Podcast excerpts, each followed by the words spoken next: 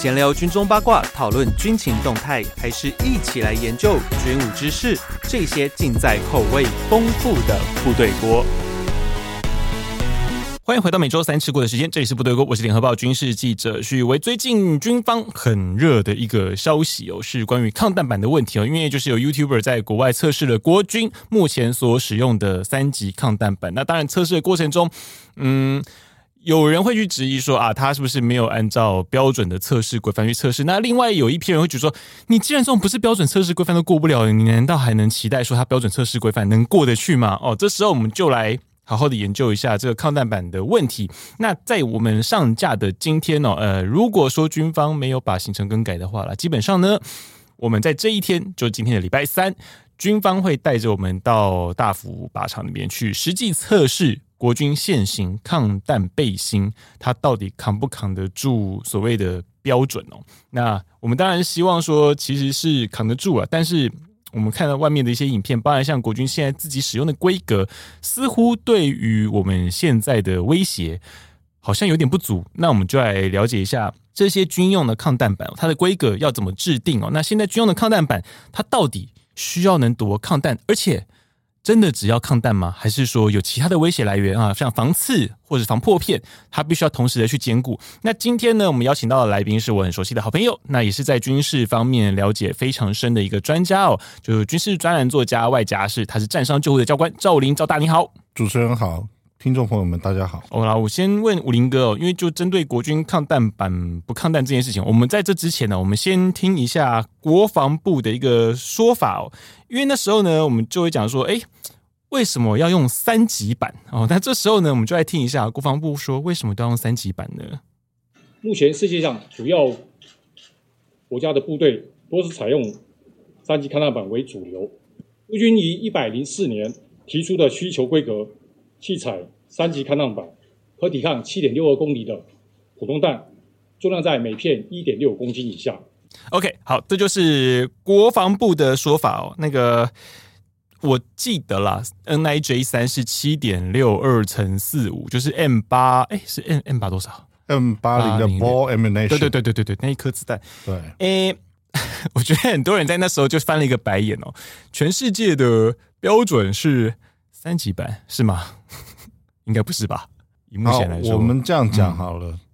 以美军为例，美军第一件事情是美军他不走所谓的执法人员的 NIJ 系统，嗯、因为 NIJ 是他所谓的 National Institute of Justice 美国司法学院给执法人员用的。是美军走的是他自己的测试标准，还有一些像 STACNAG 这样子的北约的国际范。嗯、而且美军以伊沙皮为例的话。它就要能够对抗到所谓点三零零六的 AP 的 armor piercing 穿甲弹了，要到 AP，对，要到 AP 了。那英军、法军走的是另外一个欧洲的路线，它叫做 VPAM 的 system。是，那 VPAM 里面分了好几级，你要到六级甚至六级以上才升为所谓的 hard panel 硬板。那六级的硬板，再按照他们的规范的话，要挡下三发七点六二乘三九的 mild steel core，也就是有点像有。美军的 M 八五五，它有一个 penetrator，有一个特殊的钢质的贯穿、嗯、贯穿设计的这个东西，钢芯弹那种概念吧？对，半钢芯弹那种东西。嗯嗯、所以今天英军、法军也是一样，它至少要能够超过所谓三级的 M 八零的 ball ammunition，而是要达到三加，至少要达到所谓的 three plus。嗯，所以今天二零五厂厂长在讲的根本就不是事实。嗯。对，我们从美军、英军、法军，嗯、这根本就这些部队，如果都不是世界上主流部队的话，那我个人真的不知道 哪一支部队才是地球上主流部队了。的确是。那现在国军抗弹板它能不能抗弹的问题，因为在那个 YouTuber 的一个测试影片里面，因为其实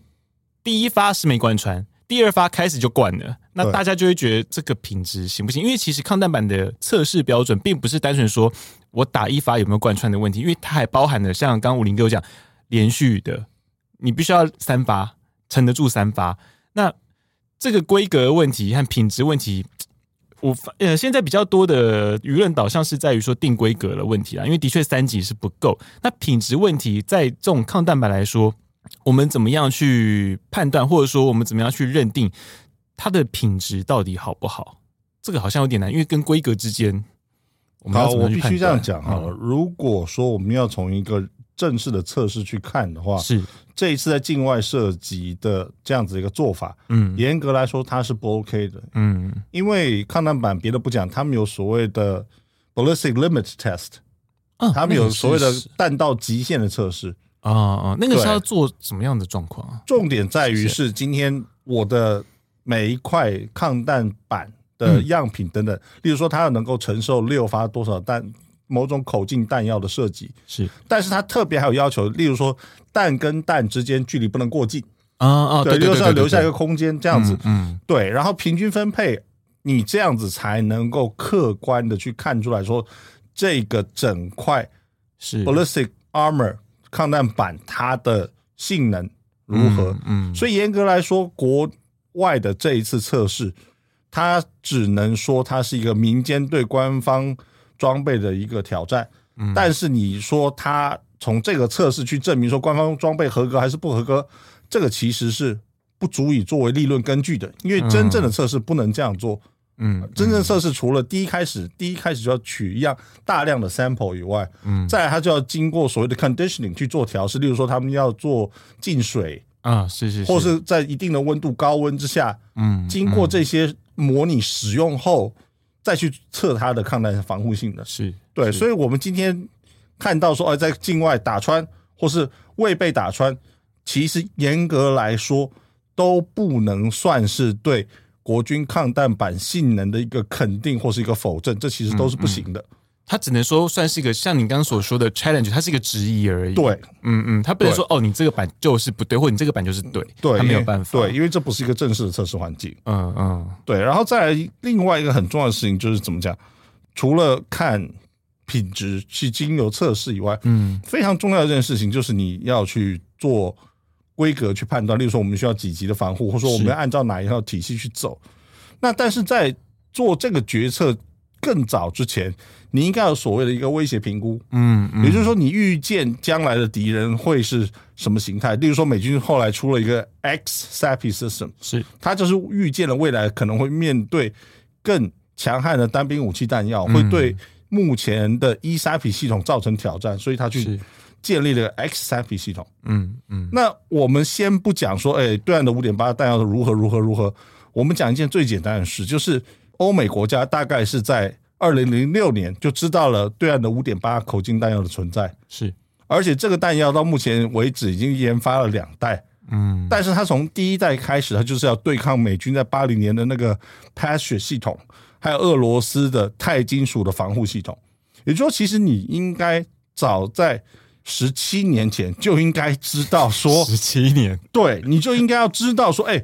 我们会面对这样子的威胁，嗯，因为我们是第一线就会遇到的，我们是最早的，对，嗯，如果说我们今天的个人防护装备没有去做一个威胁评估，没有去做这样子的事情啊，这是让我非常不可思议的，因为连对岸的弹药他都会想要去突破美军跟俄军的前苏联的防护装备的时候，我们的防护装备怎么能够在威胁评估的时候？没有把对岸的弹药列入，然后自满于所谓的 NIJ 系统，嗯，这是让我觉得非常不能接受，甚至非常觉得耻辱的地方。是，那我们接下来就看，哎，可是这种 NIJ 系统，你看刚那个国防部里面有讲说，全世界都是用三级什么的 NIJ 这个东西，这个标准 standard，呃，为什么这个标准是算最大宗？但我们先不讲说国军认为说他用这个标准就 OK，那这个标准的来由是为什么？那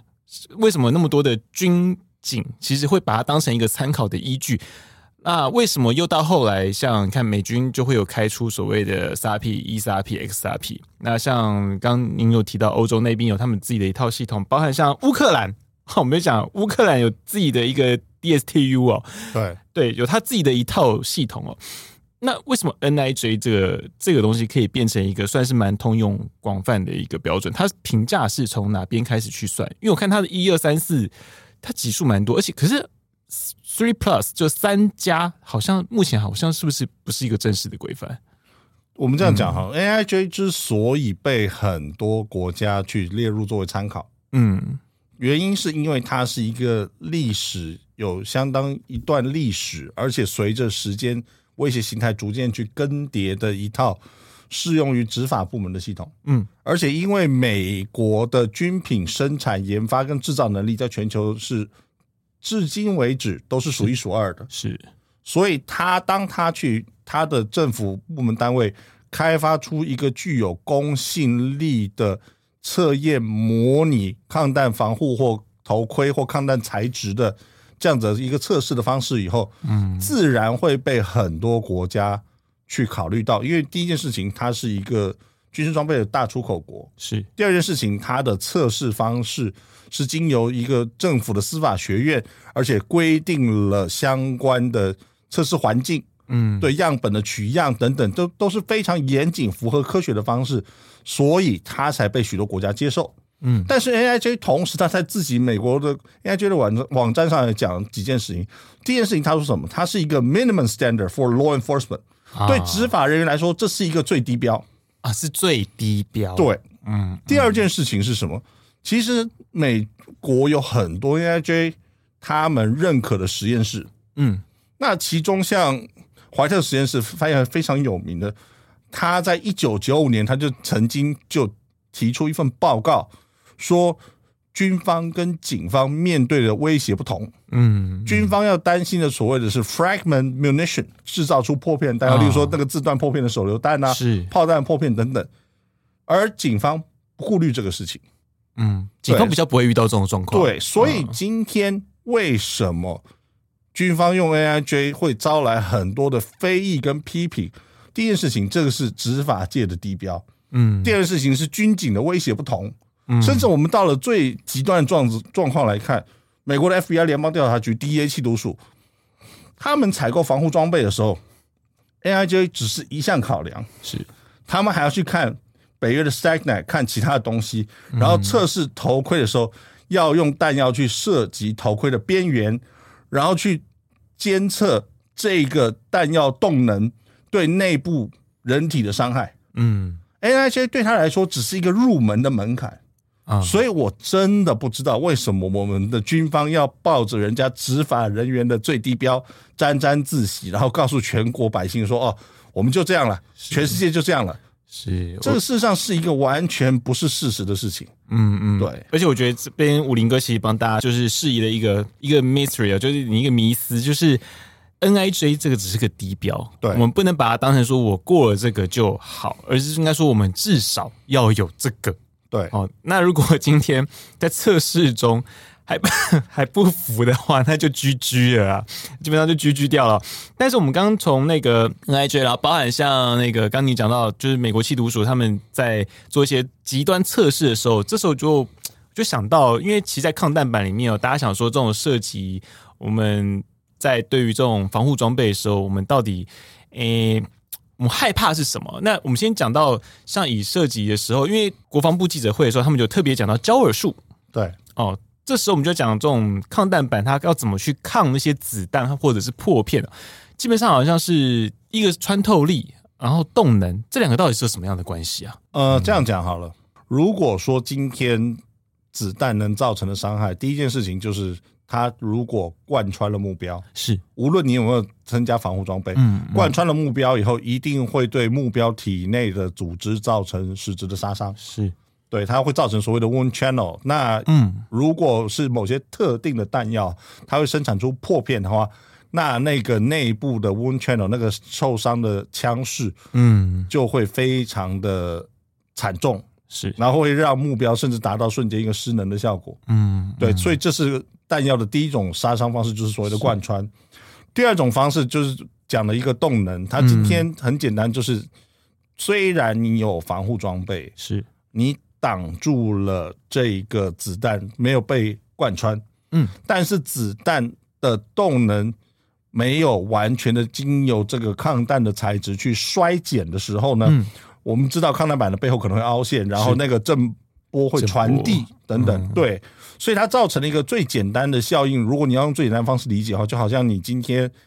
高速行驶，突然间踩刹车，然后胸部被方向盘撞击一样的那个钝伤啊。对，你虽然没有被方向盘贯穿进入身体，嗯，可是方向盘因为你刹车的那个惯性，你身体扎扎实实砸在方向盘上承受的那个钝伤，所以这是弹药能造成的第二种伤害，除了贯穿伤以外，嗯、第二个就是所谓的钝伤，有点像是被那个如来佛掌那种直接那个打成内伤那种概念，或者是对我们今天用破门锤去敲一个人，敲一个人，啊、那个锤子并没有砸进伤害受伤的人的身体，但是他就已经受到内伤。嗯、也就是说，在那个 NIJ 规范，我们常常看到说，你凹陷程度不能超过四十四 millimeter 那个，对那个概念大概是这样。对，所以变成说他们其实。一个是要看你有没有贯啊，另外一个是看你凹陷程度凹多少，变形度对啊，变形度。那像之前有一些很强悍的抗弹板，就是直接就一个小坑在上面，然后完全没有变形，那个就是很强的那一种。对他们有些后面甚至会用所谓的 Spectra 那种特殊的材料，嗯、就是说那个除了前面的陶瓷把弹头的构型破坏了，是中间可能有一些，例如说像高分子聚合物去缓冲动能以外，嗯、最后还有一个 Spectra 一样的抗弹材料，它能够。在最后的贴着身体的部分，是深深的克制住那个凹陷度跟变形率。嗯，所以它是用了很多种不同的技术来维持使用者的安全。是我记得最早年的那个抗弹板都是钢板嘛？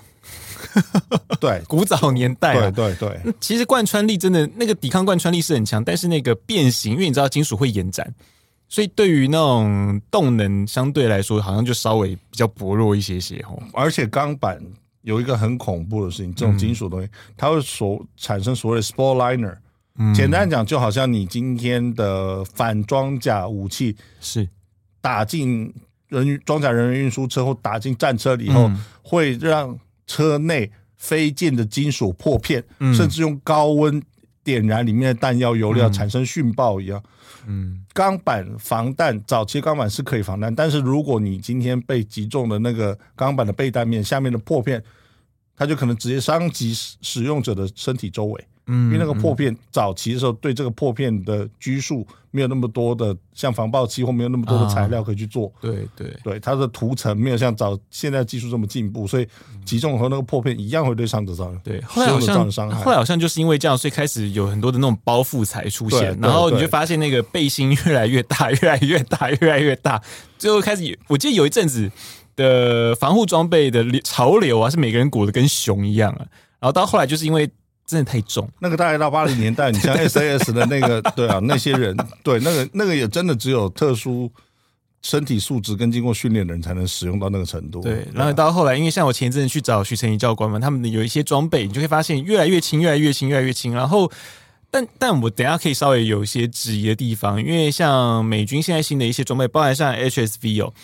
诶，到 MSV 啦，MS 也不是 HV，MSV 是那个 modular 哈，就那个模组化的背心哦。因为它的基本款就是你没有挂任何东西的时候，它真的很小一件，不是我在讲，而且它重量也就一点二公斤而已，超轻。但是你装装了抗弹板之后呢，瞬间暴增了，快十公，差不多十公斤了。其实那个他们那个 ESRP 装起来其实是有个重量，因为我记得我上上次看到一个人去打 BAE 的那个 XRP，那一颗板就六磅多。哦，那其实不是一个很轻的数字，但是等下这个我们可以晚点讲，因为刚我们讲到为什么这种 NIJ 标准会被外界抨击那么凶，我们先听一下国防部呢对于我们现今抗弹背心哦，它的规格是怎么样？因为刚我有提到说那个美军的那个 HSV 嘛，那我们就听听看哦，那个现在我们国军的现行抗弹背心的规格是如何？战斗背心的主要的诸元，总共区分的有三个部分，一个是战斗背心的外套。它的材质是尼龙布，它的功能是主要是安装内蕊及抗弹板，重量在两二点二公斤。另外，内蕊及抗弹板各为两片，啊，主要材质都是超高分子量的聚乙烯。其中内蕊的部分，它可以抗九公里的手枪弹；抗弹板的部分，它可以抵抗七点六二公里的普通弹，重量是两公斤。那整个战斗背心的重量是六公斤。一百零五年，国军的三级战斗背心送到美国的切斯皮克实验室。啊，实验的结果，六发七点六二公里的普通弹，距离十五公尺射击均未贯穿。另外，游离凹陷均在四十四公里以下，符合规范要求。OK，好，这是当初他们去测试时候的状况啊。当然，诶、欸，这个有没有实际上的一个报告出来？我觉得那个也要看之后他们愿不愿意调给大家看呢、啊。但我们想，如果是国外的实验室，基本上我相信它的公平性是有的。但是。变说当初那个环境这样测试，然后现在这个板子，嗯，好，我觉得，我觉得我们可以再去经由像如果说在我们上架这一天，国防部带我们实际上去看啊，实际的去测试，那希望它是一个比较正面的结果。那当然，因为刚刚武林哥也有提到，国外测试并不是那么的完整嘛，它并不是一个最完整的，但。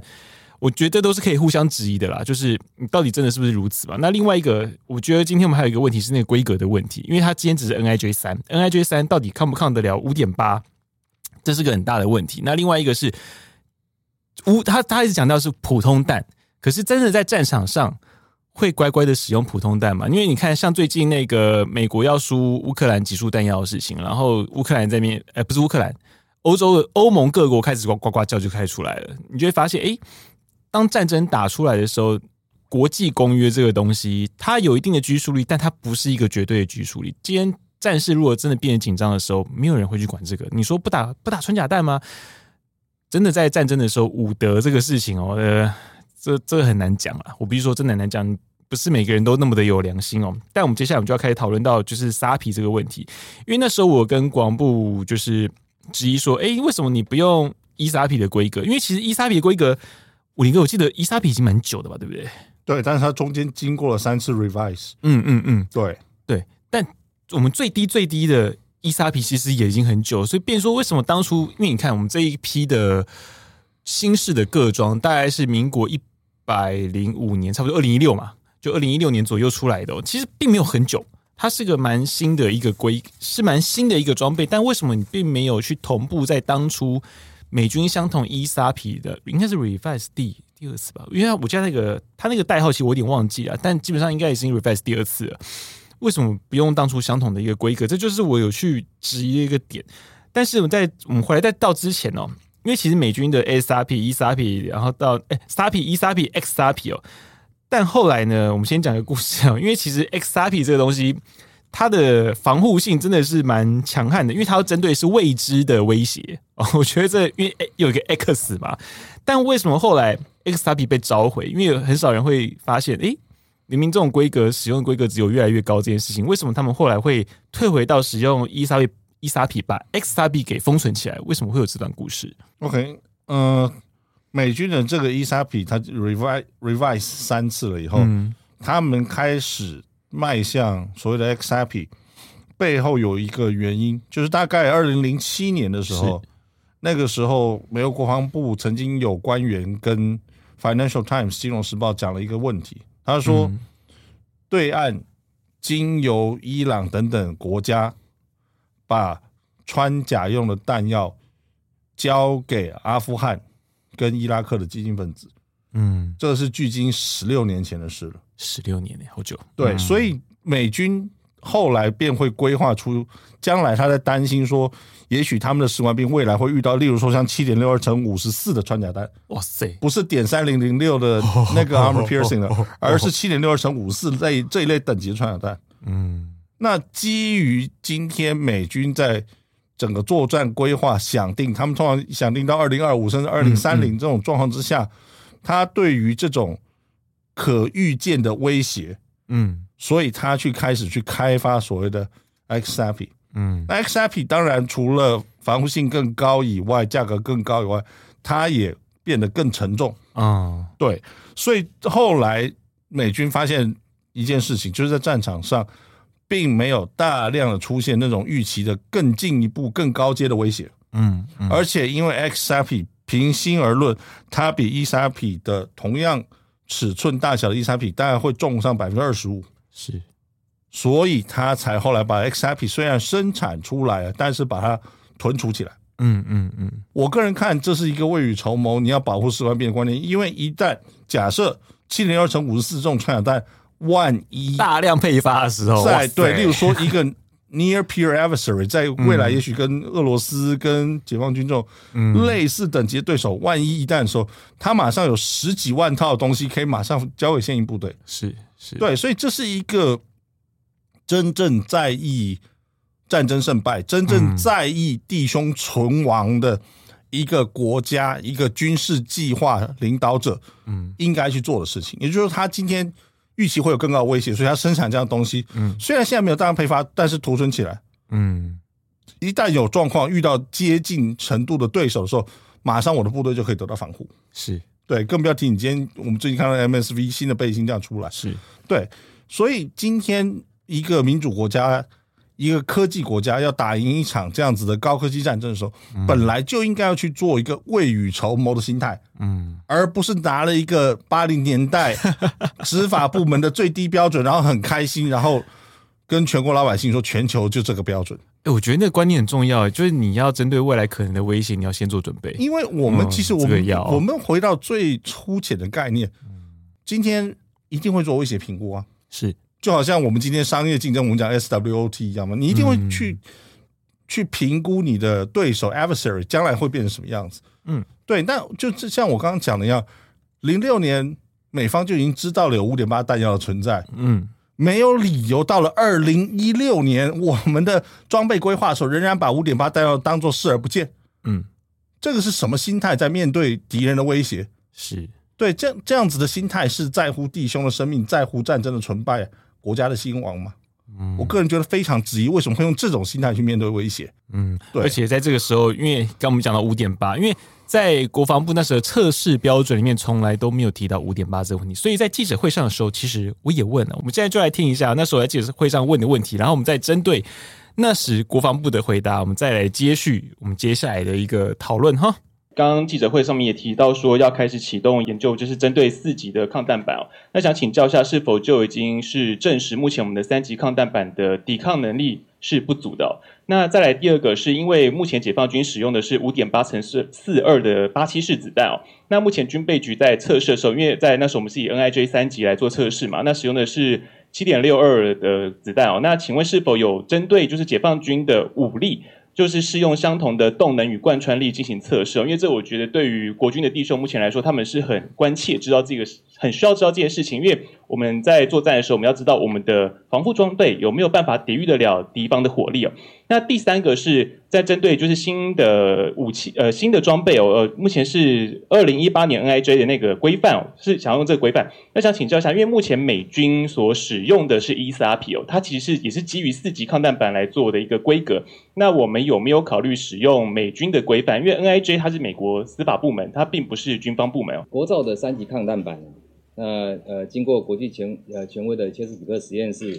来做验证，还有踏普认证的实验室，也就我们的规格测检测中心来认证，那品质安全是没有问题的，所以我们并没有去呃，也不必怀疑这个三级抗弹板的部分哈。第二个就是讲到四级的部分哈，因为四级抗弹板其实最大的问题啊是厚度跟重量的问题。那以美国来讲啊，他们呃这个穿在身上啊，整个是三三十一磅哈，这个是蛮重的。那被击中之后。尤其是整片的被击中之后，一发就会碎掉，所以这个是最大的问题所在。所以为什么会呃往蜂巢式的方向来发展？那另外就是呃二零一八这个 NIJ 这个规范哈，它虽然呃是草案还没有公布，但是我们就已经就其中呃所谓呃外面所谓的三 plus 的规范哈来做研究，的确是比较容易达到的一个方向哈。那二零五厂哈，它绝对不会缺席。那在国防自主跟官兵的安全之下，那已经投入呃来开发符合这个呃国际的趋势，还有这个符合官兵官兵需求的新式的抗弹板，啊，这是第一个部分啊。那第二个部分呢，就是有关于中共五点八公里子弹的部分啊。那其实呃抗弹板啊，它主要的目的就是在穿透，呃防止子弹的穿透跟呃这个冲击波，就是凹陷哈。不要让它冲击到身体，所以它代表的意义啊，就是说吸收子弹的动能。那也就是说，呃，我们七点六二公里的普通弹，它它的呃动能比中共还大。也就是说，这个我们是四千一百六十三焦耳，那中共的五点八公里的弹哈是两千零三，所以将近是两倍。所以呃七点六二能够挡住，那当然可以挡住五点八。那或许有人会问说，那呃，这个穿这个钢芯弹怎么办？那也就是我刚刚讲到二零一八的那个部分哈。那其实呃，我们也朝这个方向来做，让呃这个我们所做的抗弹板哈，能够呃朝这个呃钢芯弹的方向来发展哈。也就是说，我们用科学数据来推算，三级抗弹板它是可以挡住中共的普通弹。那另外第三个问题啊，第三个问题是呃讲到这个美军规范的部分哈，刚刚讲到那个伊莎皮这个部分哈，其实我们也有去研究哈，那实际上它是一个采购的规范，那它不是一个标准规范，那所以目前来讲，通用的还是 NIJ 的规范，所以我们也去也去参考内部，就尤其是我们在研发新式抗弹板的部分，我们会也会截取人家的长处啊。以上，OK，好，就是刚他们国防部的问题哦，他提他的回应哦，那我们先倒着回来。首先呢，那个 ISAPI 它是他讲说它是一个采购规范，那也的确是因为他们在规格标的时候，他们就是用这种方式去要求嘛。但是武林哥，这个就不叫标准吗？我这样讲好了，我我刚刚听到那些话的时候，我我实在是，我感觉你一样泡要被要喷出来啊。嗯、呃，我这样讲好了，第一件事情是，如果我们都今天去模拟说，哎，动能大小就能代表是否能够阻挡的话，嗯、那。我就很想请教国防部这些专家，为什么 NIJ 还要另外去设定一套防刺的标准？嗯，因为我们人徒手持器械刺的动能，不可能超过几万大气压的射出来的弹头啊。嗯，照他这样讲的话，我们不需要去 NIJ 不需要去设定一套防刺标准，你只要能防弹，就势必能够防刺嘛。嗯，嗯，我们能够这样去做这种自以为是的推理吗？嗯，我们今天能够说哦，因为能够挡住点四五的手枪弹，所以五点七的手枪弹就挡得住吗？嗯，这是不一样的事情。对、嗯、这个东西，我讲句实话，你不要跟我讲数学，我必须要说你完全违背科学。嗯，因为现实就是今天不管，即使你是 NIJ，它也是例如说九厘米点三五七，或是点三五七点四四，或九厘米点四四这样去测，他从来没有跟我说哦，因为这个弹种动能大于那个弹种。所以我今天就只要测一个弹种就过关了，没有。没有这种事情，嗯，所以麻烦不要领国家的薪水来欺骗民众，嗯。第二件事情，五点八弹药的动能并没有像他讲的那么低，而他 M 八零的弹药的动能也才不过三千四百焦耳，对，因为四千多，想说这不是狙击请他不要出来的吗？请他不要跟。我们这些花了很多时间在研究问题的人玩数字游戏，因为我们马上就会抓到你的对抓到你的问题。嗯，对，不要去故意去强调说你测试弹药动能有多高，解放军动能有多低。你测试弹药动能没有那么高，除非你自己是手动装填自己。去装填的弹药，嗯，你若是标准 M 八零，你就只有三千四百多焦耳而已。是，请你不要去欺骗普罗大众，尤其在国防部的记者会上。所以，其他正确的话，那个子弹其实就三千八百、三千四百、三千四百多。对对，连解放军大概是一千九，甚至会更高。嗯嗯，因为我刚刚讲，他们目前已经到第二代了。嗯，我们能够拿到的，或美方能够拿到的，其实是一或一一点五代的东西。取得上面是比较困难一点。而且我还是讲那句话。解放军能够借由把穿甲弹出口到阿富汗跟伊拉克，嗯，造成美国方面必须要真正去跟北京去谈说这个事情，你必须要给我控制住，嗯，所以我们国防部凭什么告诉老百姓说一个 NIJ 三级安全无虞？嗯。今天解放军转手利用利用武器外交来抗衡美国的时候，他都可以把传导弹丢出去的。他将来跟我们开战的时候，你认为他会手下留情吗？嗯，他怎么可能？我们怎么能料敌从宽呢？嗯，对啊，这是一个非常非常好笑，甚至我觉得这是一个非常让我觉得非常可耻的一件事情，就是你今天通通从一个最宽最松的想定来，然后夸大数据来欺骗民众。当大家所有的纳税人都不知道你在玩的那套把戏，嗯，事实上根本不是如此。你没有测过五点八的弹药，就是没有测过。是，不然我们为什么要就他们会所谓目前的版本，他们有一个 special threat，然后很多民间厂商说有所谓的 three plus，嗯，然后等到后来零八的版本的时候，他就干脆变成 rifle one、rifle two、rifle three 了，因为那就是三。Rifle One 就是三，嗯，Rifle Two 就是所谓的 Three Plus，嗯，Rifle Three 就是所谓的 Level Four，嗯，你今天任何弹药，你今天没有测过的，就列入 Special Threat，嗯，对你没有规范在里面，所以你今天如果说今天任何一个美国厂商跟我讲说，哎，它是三加级，他就不能跟我讲，哎，M 八零打过没事，嗯，他就很可能用 M 八五五甚至 M 八五 A one 去打，嗯，打过了以后说，哎，好，我今天除了 M 八零这个七零六二子弹挡住以外，我还挡住了别种。超过这个规范，跟这个规范不同的弹药，所以我是三家，因为我还能够面书面对特殊威胁。嗯，今天国防部千万不要把一个科技问题、人命关天的问题拿来变成一个欺骗的话术。嗯，因为这对二十几万官兵来说，这是谋杀。嗯，对，你明知道这样会致其于在战场上重残甚至死亡，你还偏偏这样去做。但我还是要回来回来再提问一下。是，所以说，如果我今天是用一个比较大颗、比较动能和贯穿力比较强的子弹去测试的时候，我能不能因此而推估较低的子弹就不会有事？我能这样做吗？好，我们这样讲一、嗯、一件事情就好。嗯。今天我们讲贯穿的时候，是不是有一个很重要的事情，是你每平方单位承受多少压力？是对。所以，如果今天一个弹头它的设计上，它是去 expand 去扩充的话，嗯，也就是说它的贯穿力会很没有那么高，但是它会把很多动能留在目标内部，嗯，对。但是如果说我们今天另外一种弹药的设计，有点像对抗战车的那个所谓 armor piercing 那种穿甲弹的时候，它里面有一节甚至有一整段，嗯，是钢，甚至是钨钢，嗯，要去贯穿目标的时候，对不起，那他就会把那个看起来比较少的动能全面集中在那个小小的 penetrator 那个贯穿器上，对。所以这跟一个弹头进去目标后扩散，把动能撒出去，嗯，造成很多的 fragment 破片，嗯，跟你小小的一个弹头里面设计有一个类似像小飞镖一样的东西，专门设计就是为了贯穿，嗯，不一样的事情，这是不一样的事情。就像我今天在捷运上被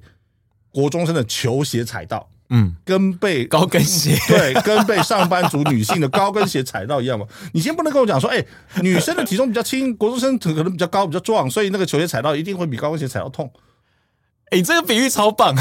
真的是这样，欸、真的是这样。我们今天对，我们今天从我们今天都不要讲什么科学的论据了。我能够说哦，我今天因为壮汉球 壮汉比较重，所以是他球鞋踩到我就会比妙龄女郎的高跟鞋踩到来的不同不疼吗？而且我们还是再回到原来标准，高跟鞋不要动啊！而且我们还是再回到原来标准嘛。对，AIJ 或者是任何它的 level 的时候，嗯、一定测两个弹药。嗯，他从来没有跟我说，哎，点四四比九厘米的输出大，或者是点三五七它的动能比九厘米大，所以，我另外一个就不测了。是，他没有这个事情。对。嗯而且甚至他也没有说啊，今天火药能够造成的动能比较大，人类徒手刺激的动能比较小，所以我也不需要再建立一个 stabbing anti-stabbing 刺防穿刺的标准。对，我就我就按通通按照防弹就好了。嗯，没有人这样去偷工减料。嗯，没有人像国防部一样自以为是去推论。嗯，所以实际上我们就可以应该可以结 conclusion 就可以结论这件事情。我们现在的防弹背心其实根本就没有测试过五点八吧。我不认为他们测试过五点八，因为他完全按照 AIJ 三级，他就把 M 八零打完就结束了。对，他为什么会测五点八的弹药？对，所以根本没有没有去实证过到底解放军的枪灌不灌得了，而且东西。对，而且另外一件更让人觉得更不能忍受的事情是，陆军在提出建案的时候，他就讲说：“哎，我只要三级啊。”对，也就是说，其实难听点讲，陆军对敌方的情报研究就已经不及格了。嗯。交到二零五这个承包商这边的时候也是不及格，嗯，所以两个不及格就混在一起，然后最后就做出这种东西来了以后，现在面对质疑的时候，就两个不及格的团体一起在人民面前想要把一个谎圆起来，嗯，对，我们今天不要讲，我还是回到原来嘛，零一零一零六的标准，特殊威胁就是你要三加，你就告诉我你到底多打了哪一种特殊威胁弹药才叫三加。嗯既然人家针对性都这么强，没有理由我们明明面对五点八这种特殊的弹药的时候，我们只用一个三级的板子。是啊，这在开玩笑吗？对啊，因为其用直观，你都会觉得说三级板应该都扛不太住五点八。我们、嗯、我们必须要这样讲一件事情，就是五点八，我还是回到原点。我刚刚前面讲五点八弹药一开始它就是针对美军的 PASGT Patriot 系统跟俄国的钛金属防护系统。第一代五点八弹药，它设计要对抗对象就已经是这样子。嗯，你觉得它第二代的五点八弹药，它不会考虑到我们所用的三级板，嗯，这样子程度的威胁吗？嗯，所以我们今天当敌人都料敌从严的时候，我们为什么十多年后的我们还会料敌从宽，把双手背在背后，甘于使用一个美国执法部门给远景的最低标准，然后非常高兴的用完 M 八零弹药后跟大家讲说：“哎，安全无虞。”我只要问一个问题就好，请问解放军是不是用 M 八零弹药？当然不是嘛。如果不是，那你就不要跟我讲，因为为什么？我们的假想敌就解放军嘛。嗯，除非你告诉我说我们解我们的假想敌用的都是 M 八零弹药。嗯。那板子经过 M 八零弹药测试安全无虞，这才是矛与盾真正的抗衡的时候，我们才考量到了，我我们才能信任你啊。是对啊，如果今天的矛就已经不是你测试用的矛的时候，你怎么能跟我讲说，哎，这盾能够遇到那个没有测试过的矛有效呢？这种心态是科学还是蒙混过关？大家都很清楚，真的。但我会好奇一件事情，因为美军现在已经是使用 ESAP，那 ESAP 现在挡不挡得住五点八？ESAP 的话。有可能挡住五点八，嗯，因为它的我刚刚讲的有些材质结构有没有？例如说它那个陶瓷面是，然后能够承受动能的那个聚合物。嗯、如果它的后方还有类似像 Spectra，而另外还有它的软式的内里，是，是对。如果它的硬板跟软式内里能够对，美军也是用协防板，其实他们也是用。对，因为你软式内里其实，而且美军其实你像 OTV 或 IOTV 的时候，嗯、其实它那个外罩就已经能够挡住九厘米了。对，甚至他们还出了那个、啊，它也是一个衣服，但是它其实是能够帮助抗弹板的。对，制服，对，他们制服也是有的。嗯、所以其实你想想看，我为什么会说可能？第一件事情还是一样，美军它的测试标准并没有明定说他拿五点八来测，所以我必须经由一个科学的角度，我只能跟各位和您说可能。嗯，但是我之所以说可能原因是很简单，因为美军你从抗弹衣的外罩到它的板子到它的内心，嗯，它有多层防御的构想，而且它甚至愿意为一个七零二乘五四的一个弹药，它去做一个更高级的所谓 EXAPI 的防护，嗯，然后现在又能从 EXAPI 回到第三的 ESAPI，嗯，所以它的目前的防护程度来说应该是足够的，嗯。对他目前防护程度来说，除非说他们发觉到 H 七在实战状况下不够的时候，就是把 XRP 拎出来了嘛，一定就从就从库房里就出来了。嗯，对，因为其实连美方好像也没有办法证实说，就这个目前解放军的弹药，他们自己的装备是挡得住，因为没有实证过啊。这样说的事情没有实证，就美方一直美方民间或什么一直有人去从零六年啊到目前，嗯，都一直有人去能够达。拿到这个所谓的解放军的 DBP 这个普通弹。是。对，但是普通弹我就像我讲的，它开发出了一代又一代，对。对，所以不是国际上拿到都是旧的，你你不一定能够拿到最新的，而且怎么讲，解放军为了弹药的变更，甚至它有两条弹药就有两条生产线，嗯，所以我们必须要非常，如果我们料敌从严的话，我们必须要讲句实话，就是你并不清楚它。出口或外流出去的部分子弹，跟它拿来对抗一个类似先进对手的时候，使用的会是完全一样的弹药。嗯嗯，对，因为我们非常确定，就是它弹药是有两个生产线在做的。对，因为它同样五点八，它就已经有两两个两套生产的方式在做。没错，因为解放军现在所谓的出口版跟自己用的版本是不一样。其实很多地方很多武器上也都是如此啊。嗯，所以我还是回到原点，就是我们必须去实际上。矛跟盾的抗衡当中，我们必须实际上知道矛的实力，嗯，然后才能确定自己的盾是有效的，嗯，哦，这部分它很靠情报哎，对，这本来是这本来就是一个对，这是整个国家的战略，一个建军的走向本来就是要靠情报，对，全体都是要一个 threat assessment，从最先进的战机、战舰到士兵的个人防护。你情报都是很重要的事情啊，没错。可是，在我们到最后这一边哦，因为像在那时候国防部也有讲说，因为体能的问题啊，所以四级版对于我们呃官兵的体能消耗，因为像刚刚您有提到 XRP 的问题，就是因为他中了二十五趴，对，它其实也是一个 trading 的问题，就变说，呃，今天防护装备的重量跟你在战斗上食物上，我们都会考量到你的运动性啦，你的。体能的承受度，这些其实它都是一个相互关联的关系，并不是说哦，当然每个人如果要装装成一个装甲车，其实也也 OK 啊。但是变说，嗯，你的机动力就没有了，机动力就没有了。可这种东西，我们到底该怎么样去两边互相的平衡？因为像国防部最后讲说，哎，那我们其实可以试着用所谓的 Three Plus 三加，这这个这个交换到底要怎么去拿捏才能到平衡？您觉得五点八是基本是这样吗？我觉得，如果你要跟我讲三加的话，嗯、那我们坦白来讲，请你把五点八弹药当做那个 NIJ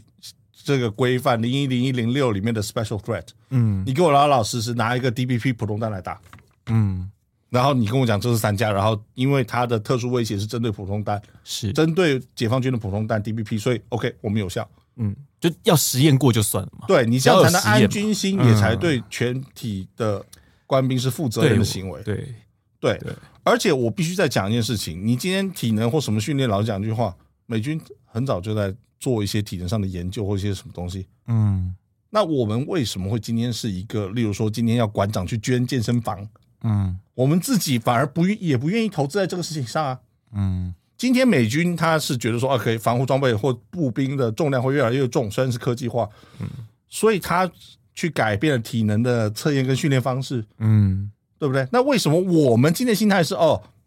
今天防护装备越来越重，但是呢，因为官兵体能不行，所以我们就退而求其次，把防护装备等级不要拉高，然后让它变轻。为什么我们会做这种退的方式，而美军是进的方式？嗯为什么美军去说好，我们把今天体能增强，然后防护装备变重，甚至说，就算防护装备变重好了，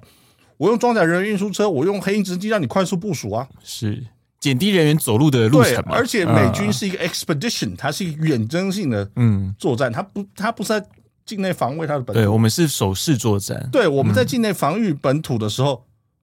我们为什么还要，例如说，老师要把人召回来去做行军去做这个事情？为什么？我们今天面对一个可能突如其来的敌人攻击的时候，我们不是应该要做快速反应吗？其实我们台湾的环境比较多，会应该会落入到所谓著名地战斗吧？呃，对，因为著名地的比例比较高，而且它的战略价值、战术价值会比较高，它会成为一个夺取的对象。但是而且我们不太会说把好，我今天如果要开战，把我调到屏东去打，不太可能嘛。我们都是就近的位置啊。今天即使把你调到屏东去打好了，我们当初是不是有规划？例如说高铁运兵，也不是让你去走啊。对对对，所以今天你防护力不足，绝对不是一个体能或什么可以做一个理由去搪塞过去的。嗯，对你今天防护力不足，请你就把防护力提升。那提升所造成的额外重量，请你经由对士官兵的营养学、体能训练跟提高人员运输载具的比例是来解决这个问题。请你不要给我全部退回去说啊，因为更高等级的防护比较重，所以我们就采用。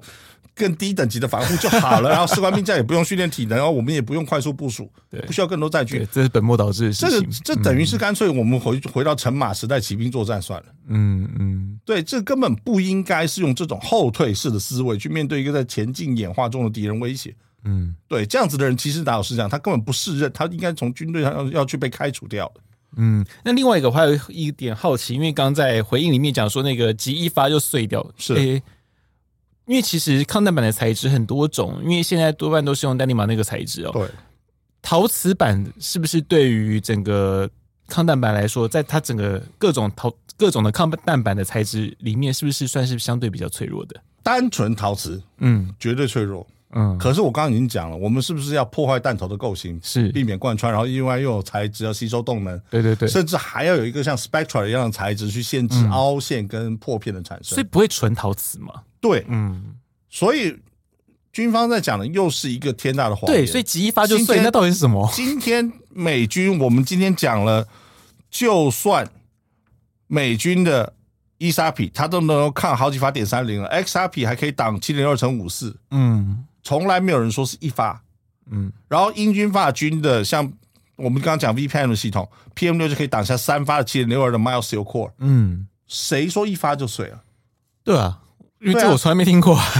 哪有这种事？今天就算连 VIP 的轿车的防弹玻璃，是是不是它就算被子弹打了，它会能够把碎片留在原地？是是，对，它也没有说一发整个玻璃就全部全部都散掉了。嗯对，所以这个东西在设计上明明就不不是如此。如果是这样的话，他也不可能去通过各级的测试，对啊，甚至实战之用。嗯嗯，对，所以为什么今天一个公开记者会要要变成一个公开的说谎大会？我我个人非常不能理解。真的，那真的是让人有点，就是来解释大家的疑惑，反而造成了更多的疑惑。但最后，我想跟武林哥请教一下，因为你看，像美军他们自己就是针对了四级之上，他们还是有另外针对其他的威胁源，我们制定了像伊莎比、XRP 啊。那我们自己因为像刚刚其实国防部有讲，就是那个 Three Plus 的问题，采购规范跟这种所谓的标准规范啊，就我们是不是应该要有自己的一套采购规范？至少采购规范，标准也许我们用国际的，但是